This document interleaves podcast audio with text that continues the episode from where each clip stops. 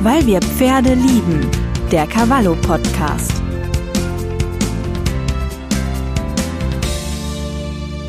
Herzlich willkommen beim Cavallo Podcast. Ich bin Nadine Schimanski, Redakteurin bei Cavallo und spreche heute mit Anne Schmatelka über die korrekte Muskulatur von Reitpferden. Anne Schmatelka ist Fachbuchautorin.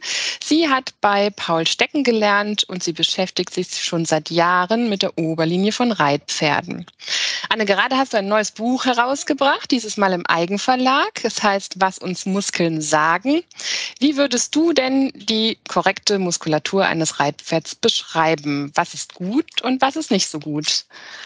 Also es gibt ja so einen wunderschönen alten Satz und hallo erstmal. Wie gesagt, mein Name ist Anne Schmateka. Ich freue mich auch dabei zu sein. Es gibt so einen alten Satz von ähm, Hans von Heidebreck. Der hat immer, hat irgendwann mal geschrieben, ich weiß gar nicht mehr genau in welchem Buch.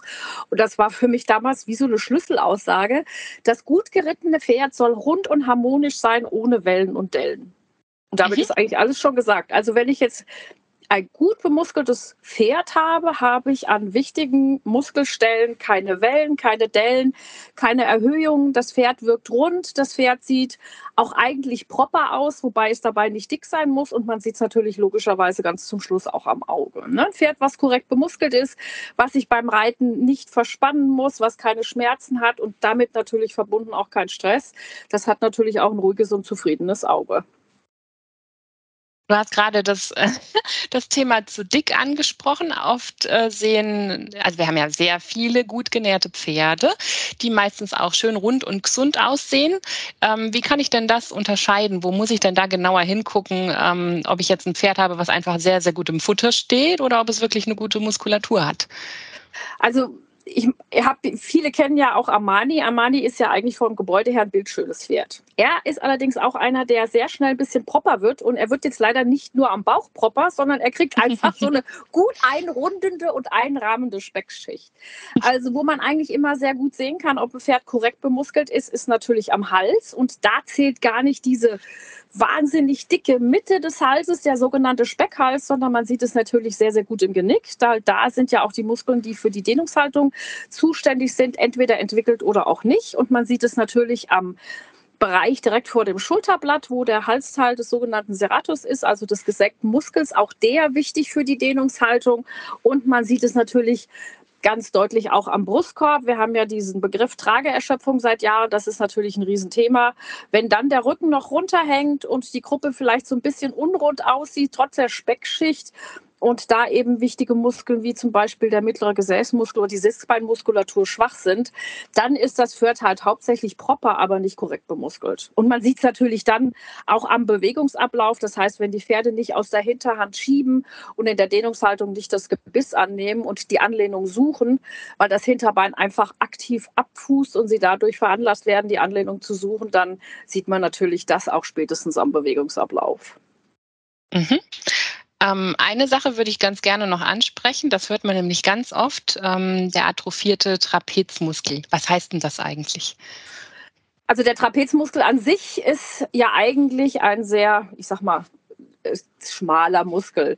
Mhm. Der im Rücken liegt ja natürlich dann so, dass er in Verbindung mit dem langen Rückenmuskel steht. Wenn wir da einen sehr unpassenden Sattel haben, der zum Beispiel viel zu eng ist, dann atrophiert natürlich dieser ganze Bereich.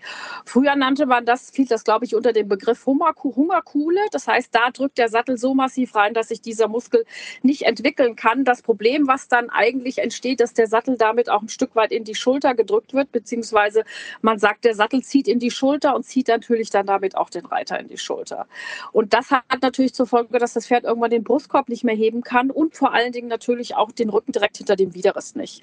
Und von daher gesehen ist es eigentlich schon unverzichtbar, dass wirklich jedes Pferd einen passenden Sattel hat, weil es sonst einfach nicht gesund bleiben kann. Das Problem ist einfach, wenn wir die Situation haben, dass zum Beispiel die Muskulatur da oben atrophiert ist, dann ist das Pferd natürlich auch in der Schulterpartie verspannt. Mhm. Und wenn es in der Schulterpartie verspannt ist, dann kann es nicht mehr unverspannt und locker aus der Vorhand vorgreifen greifen. Und das, diese Pferde haben auch meistens so einen tippelnden Gang in der Vorhand. Manch einer kommt auf die Idee, es ist die Hufrolle, aber häufig ist es einfach die komplett verspannte Schulterpartie. Und das mhm. macht sich natürlich beim Bereiten bemerkbar, weil der Bewegungsablauf ist stumpf. In der Trabverstärkung kommen die Pferde nur aufs, ans Laufen. Sie sind meistens auf der Vorhand unterwegs. Was natürlich dann wieder die Folge hat, wenn sie den Brustkorb nicht heben können, können sie mit dem Hinterbein nicht drunter, der Rücken ist nicht locker und, und, und. Und das Problem ist halt, dass man ja, das ist ja das, was ich seit Jahren versuche zu erklären, dass man das wirklich ganz ineinander ineinandergreifend eigentlich wie so, so, so ein Zahnrad sehen muss. Wenn es irgendwo an einer Stelle klemmt, dann läuft die ganze Kiste einfach nicht mehr und dann bleibt das Pferd auch nicht gesund. Mhm. Und da sind wir eigentlich schon wieder bei dem nächsten Thema.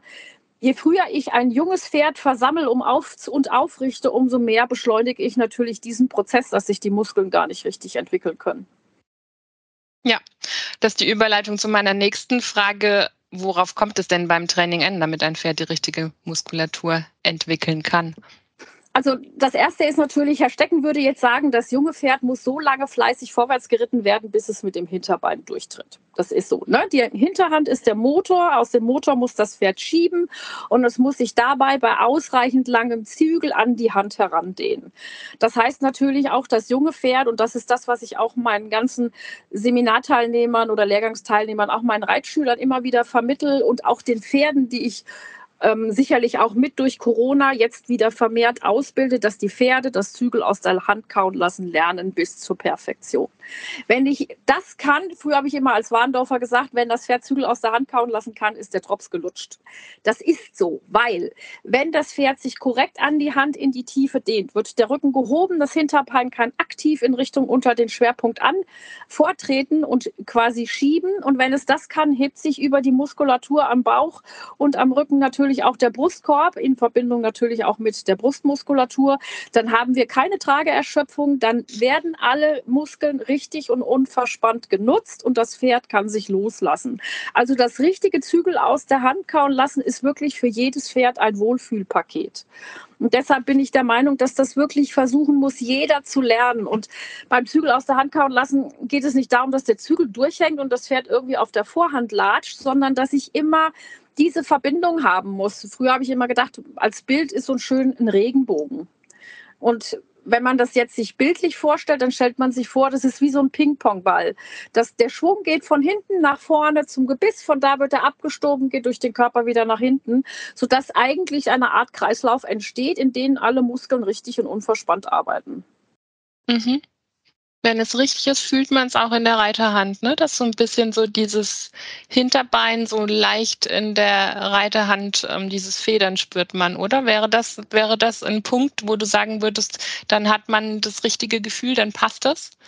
Also ein Punkt ist, wenn man das Gefühl hat, dass sich diese geballte Kraft, und mhm. das sind ja teilweise 6, 7, 800 Kilo, je nachdem, was man für einen Koloss hat, dass man das Gefühl hat, unter einem bewegt sich alles oberelastisch und leicht und man wird von dieser elektrischen und, und leichten Masse fährt trotzdem mitgenommen. Und man mhm. hat das Gefühl, das Pferd dehnt sich zwar in die Hand, aber das ist, wie du sagst, man hat keine Tonnen auf der Hand, sondern das Pferd trägt sich eigentlich in der Dehnungshaltung selbst. Und dieses sich tragen ist ja eigentlich das, was man sich als Reiter so wünscht. Aber ich glaube, dass das heute auch nur noch ganz wenige wissen, was das eigentlich bedeutet. Also viele gehen davon, Pferd davon aus, dass ein Pferd sich trägt, wenn es versammelt ist. Nee, es kann sich auch beim Zügel aus der Hand kauen lassen mhm. tragen, mhm. wenn es richtig ist. Mhm. Jetzt hast du ja selber viel mit Pferden zu tun, wo das Kind schon in den Brunnen gefallen ist. Das heißt, ähm, das Pferd ist nicht von Anfang an so ausgebildet worden, wie es eigentlich sein sollte, sondern eben zu schnell, äh, zu schnell, zu hoch eingestellt und so weiter deine eigenen Pferde, aktuell zum Beispiel Armani, sind solche Pferde, die nicht gut ausgebildet worden sind und dadurch eine Menge Altlasten mitschleppen. Magst du uns ein bisschen von deinen Erfahrungen und vor allen Dingen über Armani erzählen?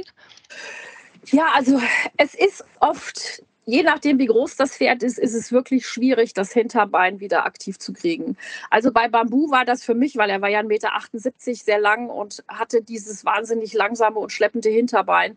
Es war für mich wirklich ein Kraftakt ohne Ende. Und zwar Kraft jetzt nicht, weil ich da irgendwelche Tonnen auf der Hand hatte, sondern einfach eine wahnsinnige Muskelanspannung und das vor allen Dingen im Rumpfbereich gebraucht habe, dieses Pferd quasi so klein wie ich bin zusammenzuschieben. Und zwar nicht über den Zügel, sondern über das richtige Zusammenwirken der Hilfen. Sprich die halben Paraden, das aktiv gemachte Hinterbein und die Pferde über die Muskelanspannung dahin zu kriegen, dass sie nach vorne durchtreten, nach durchspringen. Und das ist wahnsinnig schwierig.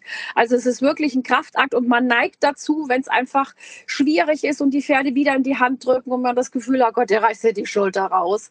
Dann immer noch zu sagen, nein, und du gibst jetzt wieder nach und du löst es wieder nach vorne, das ist schon ein Kampf. Also wenn man so ein großes Pferd hat, wie Bambu beispielsweise, aber irgendwann nach einer Zeit fruchtet es, weil die Pferde merken einfach, wow, da unten ist ja gut, ich fühle mich wohl. Und dann fangen mhm. halt die Muskeln an und arbeiten gut und, und sind richtig durchblutet, mit Nährstoffen versorgt und dann werden die Pferde natürlich rund, einfach weil der Muskel richtig arbeitet.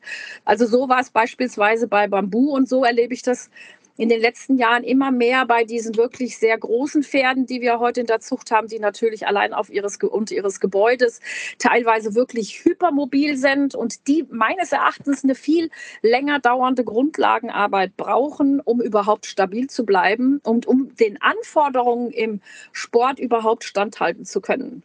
Also auf der einen Seite wird ja heute zugelassen, dass die Hengste viel früher angeritten werden und auf der anderen Seite müsste man sagen, hallo Leute, die sollten eigentlich anderthalb Jahre länger auf der der Wiese stehen, damit da überhaupt irgendwas ist, was diesen oberelastischen Körper halten kann.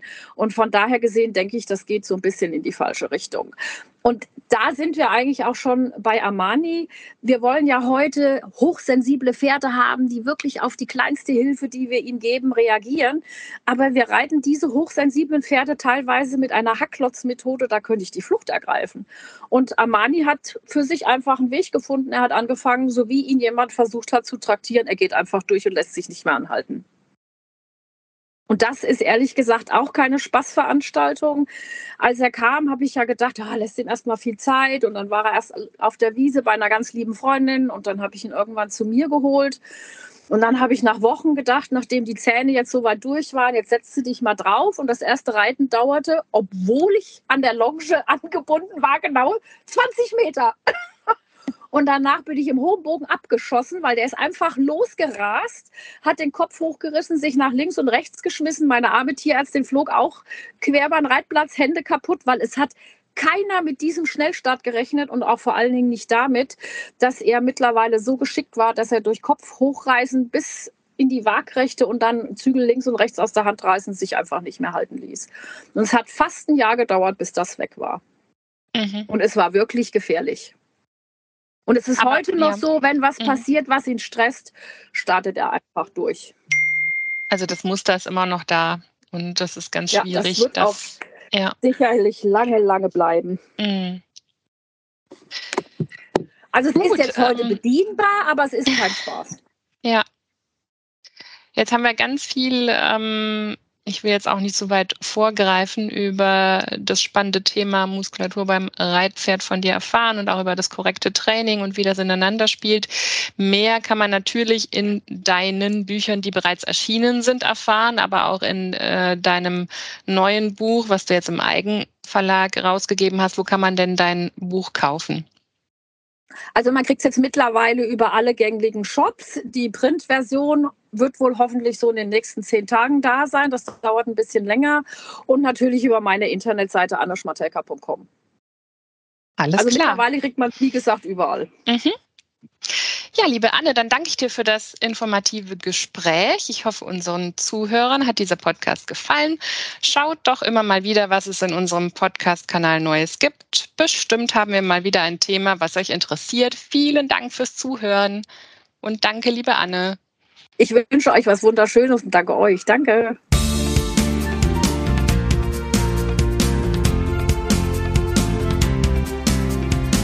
Weil wir Pferde lieben. Der Cavallo Podcast.